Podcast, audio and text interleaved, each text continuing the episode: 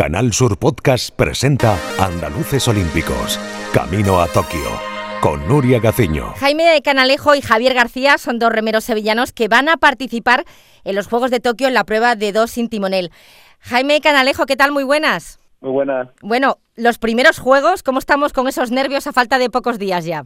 Pues deseando que, que lleguen, ¿no? Porque llevamos mucho tiempo esperando este momento y parece que por fin va a llegar y nada, estamos deseando estar en, en la línea de salida y dar la primera parada para, para competir y, y demostrar todo, todo el trabajo que hemos hecho este año, todo, todos estos años. Eh, ¿Siempre fue tu sueño el llegar a unos Juegos? Sí, a ver, de- sí que es verdad que yo empecé muy joven, entonces desde pequeño tú no piensas en unos Juegos Olímpicos. Tú, pues, entrenas y, y lo haces para disfrutar con tus amigos y pasártelo bien. Pero sí es verdad que después cuando ya vas teniendo una edad más avanzada y vas logrando objetivos, pues el sueño de cualquier deportista de, cualquier deporte minoritario pues eh, es ir a unos Juegos Olímpicos y, y estar allí en pues el ambiente olímpico que, que me han dicho que, que es increíble. Eh, por cierto, hablando de ambiente, mm, ¿cómo te imaginas que pueden ser estos Juegos en los que no va a haber público? ¿Crees que lo vas a echar de menos? Mm, a ver, bueno, el público todavía se supone que, que no es seguro, tienen que decidir un- una semana antes, pero sí es verdad que, que eso se va, se va a notar seguro, porque como he dicho antes, el ambiente de unos Juegos Olímpicos es todo, no solamente la competición, en la Villa Olímpica, toda la gente que hay allí y vivir eso pues es lo que siempre quiere un deportista. Y es verdad que no va a ser igual porque nos han dado ya toda la pauta que tenemos que llevar para la seguridad y vamos a tener muchas restricciones, pero bueno, lo importante es participar, es ir a unos Juegos Olímpicos y hacerlo lo mejor posible. Mm. ¿Recuerdas el momento en el que lográis la clasificación para Tokio? Creo que fue en el 2019, ¿no? Eh, en Austria. Sí. Eh, no sé, ¿qué se te pasó por la cabeza? Pues la verdad que ha pasado ya bastante porque, claro, Sí. con- como se especifica el año anterior y como se han, han aplazado, pues hace ya prácticamente dos años que hemos clasificado. Y, pero bueno, todavía veo vídeos y lo recuerdo como si fuera ayer y, y fue un momento increíble de, de satisfacción de que por fin logré lo que siempre quise y por lo que tanto luché. Pues un- momento indescriptible que, que no te podría decir con palabras. Eh, Lleváis juntos, eh, Javier y tú, desde hace ya muchos años, porque os conocéis, de hecho, desde pequeños. Pertenecéis al mismo club, al Náutico de Sevilla. También os conocéis de la selección, uña y carne. Bueno, a excepción de un día, como es el de la regata Sevilla-Betis, ahí sois rivales. Eh, tú, Jaime, eres del Sevilla, Javier García es del Bético. ¿Quién de los dos se enfada más con el fútbol? ¿O quién es más pesado de los dos? A ver, eso es un pique que tenemos, de un pique sano, Sí. sobre todo el del agua. Sí que es verdad que no, no- nos picamos más cuando hay un partido, un derby de, de Sevilla Betis, que casi siempre nos pilla en concentración y siempre lo vemos juntos. Y la verdad que somos los dos ahí un poquillo picones en ese sentido. Pero vamos, siempre con, con la rivalidad sana. Sí. Y respecto a la regata, pues eso, como has comentado, es la única competición que hacemos separado de, de todo el año. Y la verdad que aunque entrenamos todos los días juntos, porque la selección no la podemos apartar, o sea, entrenamos eh, con la selección y también aparte con nuestro equipo el mismo día. Eh, hay una rival- rivalidad sana y sobre todo el día antes de la competición un poquito de, de tensión hay, pero bueno, después cuando termina la regata estamos otra vez todos juntos, nos reunimos, nos reunimos los dos equipos y la verdad que, eh, como he dicho antes, es una competición, una rivalidad muy sana y lo importante es disfrutarla. Eh, ¿Eres supersticioso? ¿Llevas algún objeto, algún amuleto encima en, en las pruebas? No, no soy, no soy de esos típicos deportistas que tienen que hacer un ritual o, o algo antes de competir o durante la competición. Yo, no sé, me, me atraigo mucho de, de todo, eh, tengo mucha facilidad para no ponerme nervioso, igual que mi compañero Javi, que es una cualidad que, que tenemos. Y nada, eh, siempre lo que hacemos es confiar en todo el trabajo que hemos hecho y sabemos que, que la competición va a salir bien. Eh, a lo largo de tu trayectoria deportiva, ¿quién es la persona que más te ha ayudado, la que más ha confiado, la que mm, sabía que podías llegar lejos? Hombre, siempre la familia, ¿no? Mis padres, pues desde que pequeño, o sea, me, me llevaban a entrenar todos los días, me recogían por la noche, hasta ahora que me siguen apoyando muchísimo, pues son las la personas que desde pequeño me han, animado a seguir y a, y a luchar por, por lo que quiero y, y son los que me apoyan todos los días. Eh, antes de los Juegos habéis participado en varias pruebas de la Copa del Mundo, conseguisteis el bronce en Zagreb, pero bueno, Lucerna, eh, ¿qué pasó? Que no os metisteis en la final A, que es a lo que nos tenéis eh, muy acostumbrados en los últimos años, que prácticamente siempre habéis sido finalistas.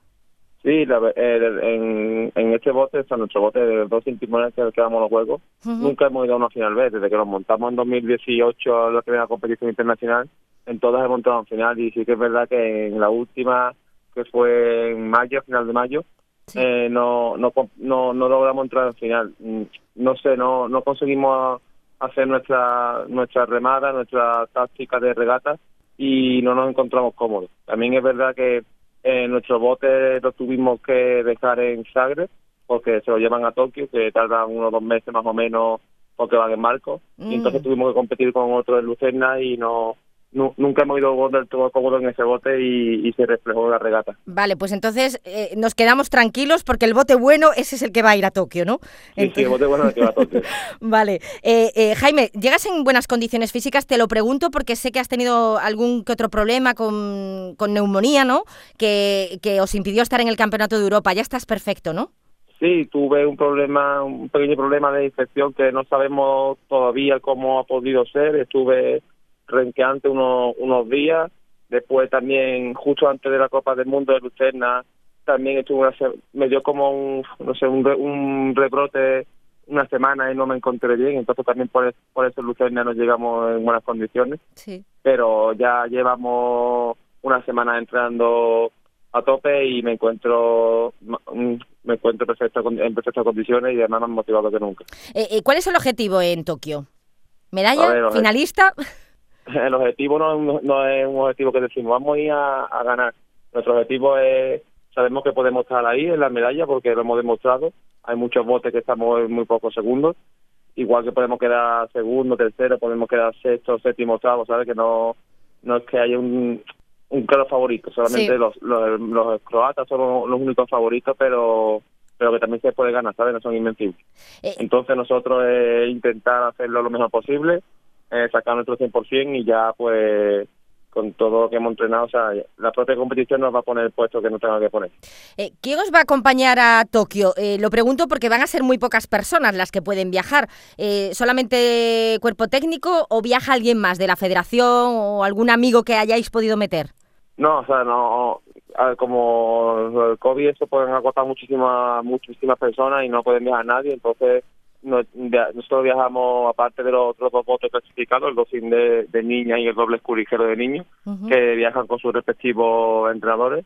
Pues nosotros viajamos con nuestro entrenador y también eh, han conseguido que pueda viajar el fisio Tomás Jurado, que también es de nuestro club y nuestro amigo de toda la vida, que es fisio de la federación y han conseguido que pueda viajar con nosotros. Eh, teniendo en cuenta que no va a haber público, ¿cuál es la primera videollamada que te gustaría recibir después de participar en los Juegos? Hombre, pues de mi familia, ¿no? De, o, de mi padre, mi hermana, mi hermano o, mi pareja, ¿sabes? Cualquiera de esas personas, eso es lo más importante para mí, pues eh, la, la llamada que me gustaría tener. Y si hay medalla, no sé, ¿te lo has pensado? ¿Alguna promesa, alguna celebración especial que te hayas imaginado o que quieras hacer?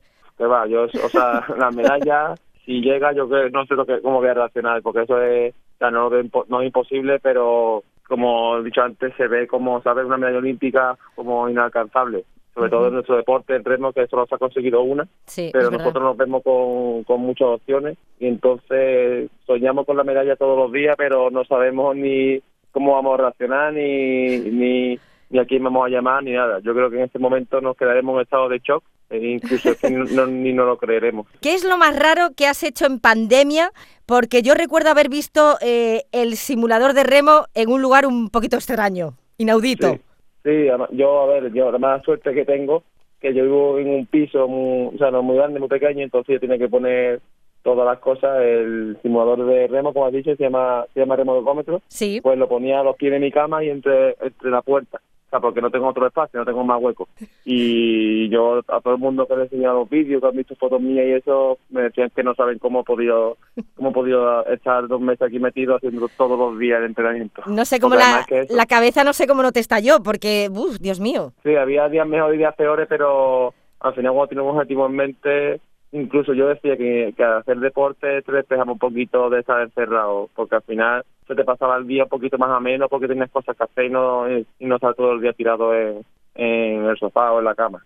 Bueno, menos mal que todo esto ya queda atrás. Eh, Jaime Canalejo, muchas gracias por estar con nosotros, con Canal Sur Radio. Muchísima suerte en los Juegos, en esa prueba de dos sin timonel en la que vas a participar en Tokio junto a Javier García. Muchísimas gracias y mucha suerte, Jaime.